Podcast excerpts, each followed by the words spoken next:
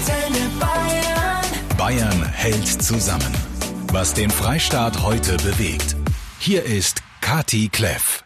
Einen schönen Donnerstagmittag wünsche ich euch. Bei mir heute zu Gast der Chef der Bayerischen Staatskanzlei Florian Herrmann. Wir werden sprechen über Bußgelder wenn man die Maske nicht trägt ab Montag im ÖPNV oder in den Geschäften. Wo bleiben die Soforthilfen? Auch das wird ein Thema sein. Und was ist eigentlich mit den 450 Euro Jobbern? Bekommen die gar nichts? Das und viele andere Themen bei mir heute bis zwei. Wie immer an dieser Stelle kurzes Update der aktuellen Zahlen in der Corona-Pandemie bei uns in Bayern, Deutschland und der Welt. 39.820 registrierte Fälle sind es heute bei uns. 25.000 Menschen haben den Kampf gegen das Virus gewonnen. 1.502 sind an Covid-19 im Freistaat gestorben. Weltweit steigt die Zahl der Infektionen auf rund 2,6 Millionen. Über 183.000 Todesopfer sind zu verzeichnen, aber auch über 700.000 Genesungen. Alles in allem bleiben die Zahlen deutschlandweit stabil. Ein dramatischer Neuanstieg ist nicht zu erkennen, aber auch kein deutlicher Rückgang. In ihrer Regierungserklärung im Bundestag erinnerte Kanzlerin Merkel deshalb daran, dass wir nicht in der Endphase der Pandemie, sondern erst am Anfang leben. Corona ruft auch immer mehr Internetbetrüger auf den Plan. Das Cybersicherheitsunternehmen Palo Alto Networks verzeichnet einen Zuwachs betrügerischer Webshops, die besonders gefragte Artikel wie Gesichtsmasken oder Desinfektionsmittel sehr billig anbieten. Die Experten warnen dringend vor Angeboten, die, ich zitiere, zu schön sind, um wahr zu sein. Bei mir heute Mittag zu Gast der Chef der Bayerischen Staatskanzlei, Dr. Florian Herrmann. Ich grüße Sie. Grüß Sie, hallo. Ich würde gerne anfangen heute mal mit einer Frage von unseren Antenne Bayern hören. Sehr gerne. Bitteschön. Hallo, hier ist die Marga aus Karlstein. Ich habe nur die Frage, wo kann ich denn bis Montag noch Masken herbekommen? Eine Frage, die sich vermutlich mit einem handelsüblichen Tuch oder Schal beantworten lässt. Ja, das stimmt. Wir verlangen von den Bürgerinnen und Bürgern sozusagen jetzt nichts Unmögliches. Äh, es soll ja auch so sein, dass die wirklich hochwertigen Masken, die medizinischen Masken für das medizinische Personal, für die Pflegerinnen und Pfleger, für die Menschen, die an den Patienten arbeiten, mhm. vorbehalten ist. Denen soll man das jetzt auch ja nicht wegkaufen, sondern wirklich sich mit den Community-Masken, mit dem, was man so auch im, im, im Internet, in den Medien äh, sehen kann, helfen, weil alles, was letztlich dazu beiträgt, dass man keine Tröpfchen durch Niesen, durch Husten, durch eine feuchte Aussprache verbreitet, ist hilfreich. Und äh, ich glaube, das ist so vernünftig, dass es auch jeder verstehen und jeder auch befolgen kann. Mhm. Aus einem Mundschutzgebot wird eine Mundschutzpflicht. Was bedeutet das, wenn man sich daran nicht hält? Also das bedeutet erstens, dass man sich unvernünftig verhält. Ich glaube, es wird da auch schon eine gewisse Sozialkontrolle entstehen, weil man ja auch dadurch den anderen in erster Linie schützt. Und dann wird man sicher darauf hingewiesen, wo weil ich auch davor warne, dass jetzt dann wieder so Aggressionen in der Bevölkerung entstehen. Mhm. Ich glaube, man kann auch vernünftig mit den äh, Leuten sprechen. Aber natürlich muss man solche Regeln, die echt wichtig sind, auch unterlegen mit Sanktionen, also auch mit dem Bußgeld, so mhm. wie wir das bei den anderen Dingen, bei den Ausgangsbeschränkungen und Ähnlichem auch gemacht haben. Das wird äh, jetzt Stand heute noch erarbeitet aber wird dann auch noch rechtzeitig bekannt gegeben werden. Wobei natürlich auch nicht sofort das Bußgeld fällig ist, wenn man mal versehentlich sich da so verhält. Die Polizei ist da, glaube ich, sehr umsichtig.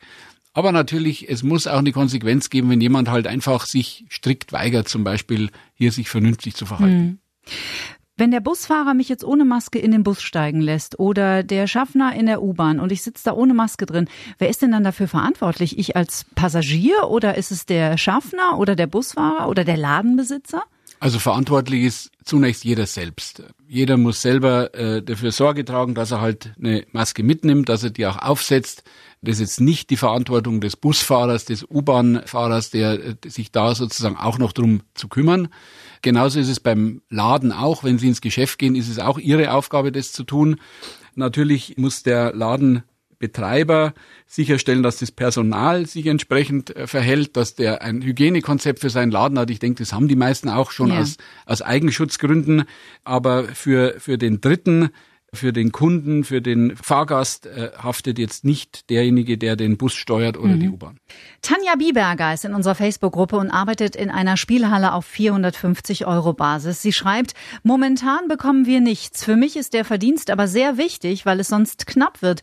Kann ich mir in der Zwischenzeit was anderes suchen? Diese Frage besprechen wir unter anderem mit dem Chef der Bayerischen Staatskanzlei, Florian Herrmann, in dieser Stunde. Seit gestern im Landkreis Rosenheim, heute nun im Landkreis Straubing. Das sind die beiden Landkreise bei uns in Bayern, die von der Corona-Pandemie am stärksten betroffen sind. Und dann am Montag, also bayernweit Maskenpflicht. Nicht mehr ein Gebot, sondern eine Pflicht in Geschäften und im ÖPNV im sogenannten. Florian Herrmann heute Mittag zu Gast bei mir, der Chef der Bayerischen Staatskanzlei. Wer kontrolliert denn das eigentlich? Ja, also ich meine, es ist ein Gebot der Vernunft, die Masken zu tragen, aber natürlich ist Kontrolle manchmal notwendig. Das sehen wir ja auch bei den Gruppenbildungen und bei Ähnlichem. Mhm. Ähm, es ist Aufgabe natürlich äh, der Polizei, aber auch der kommunalen Ordnungsdienste, aber auch anderer, jetzt gerade im, im ÖPNV-Bereich, da gibt's ja auch Personal, mhm. äh, U-Bahn-Wache und ähnliches, die sich da halt auch um diesen Punkt äh, kümmern sollten und natürlich auch angemessen und mit dem nötigen Feingefühl, mit dem nötigen Fingerspitzengefühl. Aber die Polizei ist da sehr erfahren, die wissen schon, wie sie damit umgehen. Ich bin da äh, sehr zuversichtlich und letztlich es ist ein Gebot der Vernunft. Wir beobachten, und das bestürzt mich persönlich sehr, gerade bei uns in der Facebook-Gruppe, dass sich immer mehr Mütter melden, die sagen, ähm, dass fast so sich eine Art, ich will nicht sagen Kindermobbing, aber doch zumindest Anfeindungen es immer wieder gibt gegen Kinder, wenn Mütter diese Kinder mit ins äh, Geschäft nehmen. Jetzt ziehen Gerüchte die Runde, dass einige Geschäfte ab Montag äh, planen, Kinder nicht mal mehr reinzulassen. Halten Sie das für notwendig? Ja, und die Kinder sollen dann vor der vor dem Laden stehen neben den Hunden oder wie soll man sich das vorstellen? Also ich, äh, ich halte das jetzt nicht äh, weder für notwendig noch für, für sinnvoll. Die äh, Kinder haben die Maskenpflicht erst mit sechs Jahren. Das heißt, darunter ist es ja auch nicht sinnvoll. Also ein Kleinkind kann damit ja auch überhaupt nicht umgehen. Im Übrigen werden sich sicher die Eltern drum kümmern, dass die Kinder sich halt vernünftig äh, verhalten. Also ich vertraue da ehrlich gesagt schon auf die auf die Vernunft der Leute. Man darf jetzt da auch nicht überreagieren. Und auch unter Infektionsschutzgesichtspunkten ist es völlig okay, wenn auch Kinder mit in das Geschäft gehen. Also bitte kein Kindermobbing bei uns im Freistaat Bayern. Ich glaube, das können wir wirklich besser. Das ist absolut übertrieben und überhaupt nicht notwendig. Mail vom Armin aus Bayreuth. Er ist von Beruf Dachdecker und er schreibt, was die Soforthilfen in Bayern betrifft, haben wir bis zum heutigen Tag noch nicht einmal eine Info von der Regierung Oberfranken bekommen. Den Antrag haben wir bereits am 17.03.2020 mit der Post geschickt. Ich finde es echt traurig, dass unsere Beamten das nicht auf die Reihe bekommen. Herr Herrmann, das ist so ein bisschen unglücklich. Also es ist natürlich eine große Herausforderung, ähm, das alles äh, organisatorisch, verwaltungstechnisch äh, zu erledigen, vor allem weil in Bayern der Kreis derer, die berechtigt sind, die Soforthilfe in Anspruch zu nehmen, viel größer ist als in ähm, anderen Ländern. Wir haben zum einen mehr Unternehmen als andere aber wir fördern auch im Unterschied zu anderen Unternehmen mit bis zu 250 Beschäftigten. Dann kam dazu, dass wir sehr früh begonnen haben mit äh, der Förderung. Bereits am 17. März hatten wir das komplett aufgesetzt. Dann kam irgendwann das Bundesprogramm dazu, aber erst Ende März. Jetzt mussten da Dinge natürlich auch umgestellt werden. Das heißt, das ist ein Grund dafür, warum es möglicherweise zu äh, Verzögerungen kommt. Und wir prüfen auch ist zu riskant, hat man ja Beispiele in Nordrhein-Westfalen gesehen, wo dann sofort wieder Betrüger unterwegs sind. Das wollen wir natürlich nicht, es soll da ja auch kein Geld vertan werden. Das heißt, eine gewisse Prüfung muss auch stattfinden. Trotzdem soll es natürlich zügig gehen, weil Soforthilfe heißt schon sofort und nicht irgendwann Hilfe. Mhm. Ähm, das heißt, wenn es da auch Schwierigkeiten gibt, bitte auch äh, gerne äh, an, die, an die Staatskanzlei wenden oder auch noch einmal nachhaken. Manchmal gibt es auch Rückfragen und ähnliches. Es soll eigentlich zügig gehen. Die Regierungen arbeiten auch mit Hochdruck dran. Und immer wenn ich solche Rückmeldungen äh, bekomme, dann spreche ich ja mit dem Wirtschaftsminister, sagt ihm, hier müssen wir noch zügiger werden. Aber ganz offen gestanden, es sind schon alle auch in der Verwaltung sehr bemüht und auch erfolgreich bemüht, es so gut wie möglich umzusetzen. Mhm. Es gibt auch nach wie vor noch teilweise Verwirrung, was ähm, den Bereich angeht, der mit dieser Soforthilfe gedeckt werden kann. Ich glaube, das ist auch nochmal wichtig, dass wir darüber sprechen. Es geht um die Betriebskosten, die sogenannten. Also man hat ja nach wie vor die Möglichkeit, entweder beim Bund diese Soforthilfe zu beantragen oder eben auf Landesebene. Welche Kosten ganz konkret werden oder dürfen mit dieser Soforthilfe gedeckt werden? Denn es geht tatsächlich nicht um private Mieten und so. Ich glaube, das ist vielen Menschen nicht klar. Das ist richtig. Es geht ja darum, dass die Unternehmen, und in Bayern sind es sehr viele, weil wir ja die bis zu 250 Mitarbeitern im, im Blick haben, aber auch die Solo-Selbstständigen und auch die Angehörigen der freien Berufe, also all diese Gruppen, die äh, zum Teil einfach Einnahmeausfälle haben und gleichzeitig aber laufende Kosten. Das ist ja genau die Krux und da läuft man, kann man sich ja selber gut überlegen, relativ schnell in eine ganz problematische, angespannte Situation hinein, wenn die Kosten immer weiterlaufen, die kann man zum Teil irgendwie reduzieren, aber halt auch nicht wirklich. Das heißt, äh, man muss hier in erster Linie für eine Liquidität sorgen, für die Engpässe der an, an Liquidität. Und deshalb wird dadurch äh, letztlich ja die wirtschaftliche Existenz gesichert und drum laufen diese Kosten oder sind diese äh, Mittel für die Betriebskosten, also für die Mieten, Pachten, Kredite für Betriebsräume, Leasingaufwendungen und ähm, diese Dinge. Das ist also der entscheidende Punkt. Deshalb eben nicht für den privaten Lebensbedarf, sondern für das Fortbestehen des Unternehmens, mhm. wovon natürlich der private, das private Leben des Unternehmers auch abhängt. Ja, das glaube ich nochmal ganz wichtig zu betonen. Maximal 9000 Euro für sogenannte Solo-Selbstständige, ausschließlich für Betriebskosten. Wenn jetzt weniger Betriebskosten anfallen, dann ist natürlich dementsprechend auch die Höhe geringer. Und wichtig auch zu wissen, die Soforthilfe ist steuerpflichtig. Das heißt, sie muss bei der nächsten Steuererklärung angegeben werden. Herr Dr. Herrmann, wir haben schon über die Besonderheiten, die es bei der Soforthilfe zu beachten gilt, gesprochen. Neu seit Montag ist die sogenannte Künstlerhilfe in Höhe von 1000 Euro, denn Künstler sind durch dieses Raster bislang durchgefallen. Und diese 1000 Euro Pauschale, die sind dann auch zum Leben da, also nicht nur für Betriebskosten.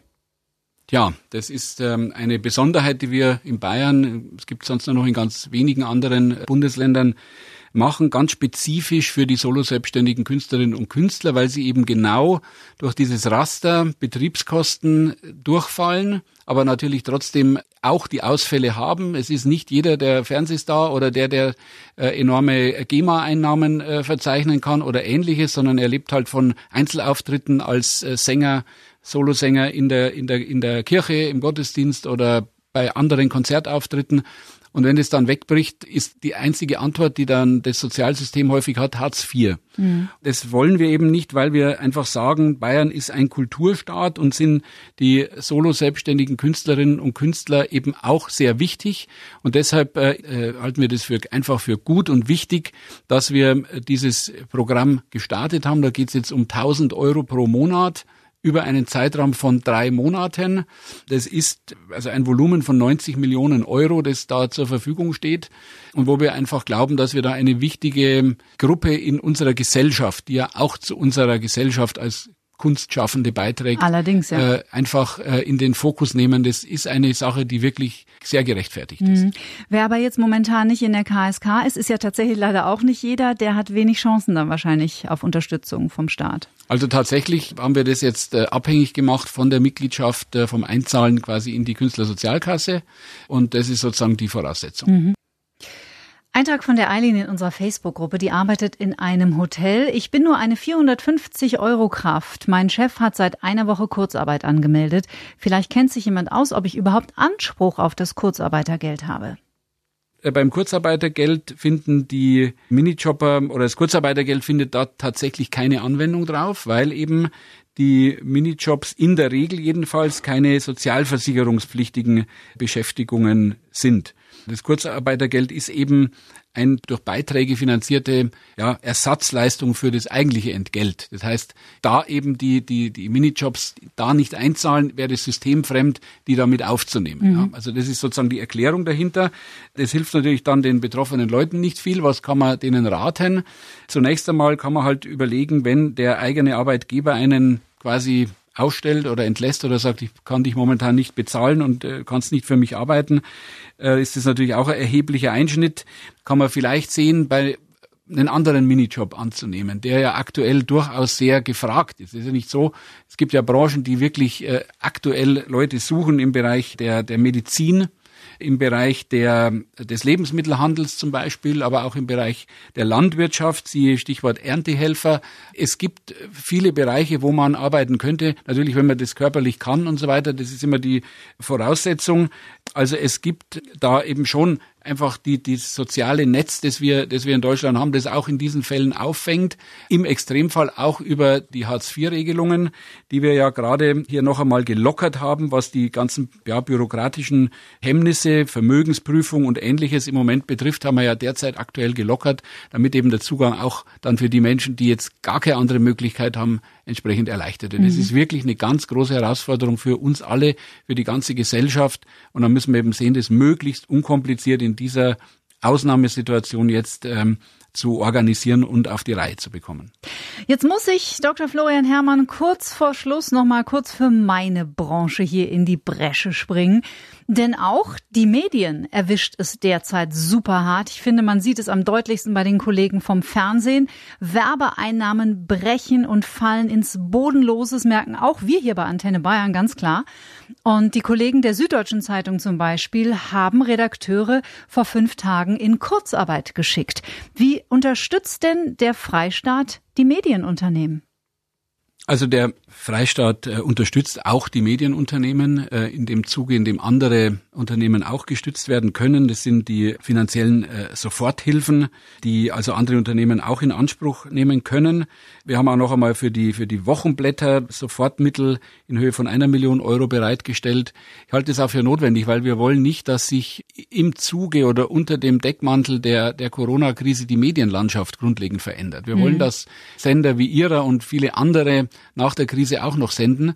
Denn ich glaube, gerade in der Krise wird der unglaubliche Wert von qualitativ hochwertigen journalistischen Angeboten noch viel deutlicher als im Nicht-Krisenfall. Da wird, es wird einfach deutlich, wie wichtig es ist, aus dieser unendlichen Fülle von Informationen, auch von Miss- und Desinformationen, oh ja. ähm, eine, eine Sortierung vorzunehmen, eine Kuratierung, eine Einordnung, auch eine Bewertung, durchaus auch eine kritische Bewertung, aber einfach eine mit, mit einem geschulten journalistischen Kopf. Und äh, dieser Wert, der wird in der Krise, finde ich, noch, noch deutlicher. Vielleicht weil man auch selber deutlich mehr normale Linearmedien auch, äh, also Radio und so konsumiert als, als, als sonst, aber es wird sehr, sehr deutlich, die die Menschen sind froh, dass wir verlässliche Medien haben. Und es hängt mit qualitativ hochwertigen Leuten, äh, Journalistinnen und Journalisten zusammen. Und die habe ich natürlich nur, wenn die auch davon leben können. Das heißt, wenn die Medienhäuser, die Verlage, aber auch die, die Sender das äh, bezahlen und finanzieren können. Drum ist es wirklich wichtig, sich auch auf unsere äh, Medien, auf die wir in Bayern ja so stolz sind. Wir sind ein wichtiger Medienstandort im Fernsehbereich, im Hörfunkbereich, im Printbereich, wenn wir uns um die in ganz besonderer Weise kümmern kümmern. Das gebe ich gerne weiter an den Chef und auch Dankeschön für die Worte. Ich kann Ihnen garantieren, nichts ist uns von Antenne Bayern so wichtig wie eine saubere Berichterstattung. Dankeschön, Dr. Florian Herrmann. Vielen Dank. Bayern hält zusammen. Was den Freistaat heute bewegt. Der Podcast zur Radioshow.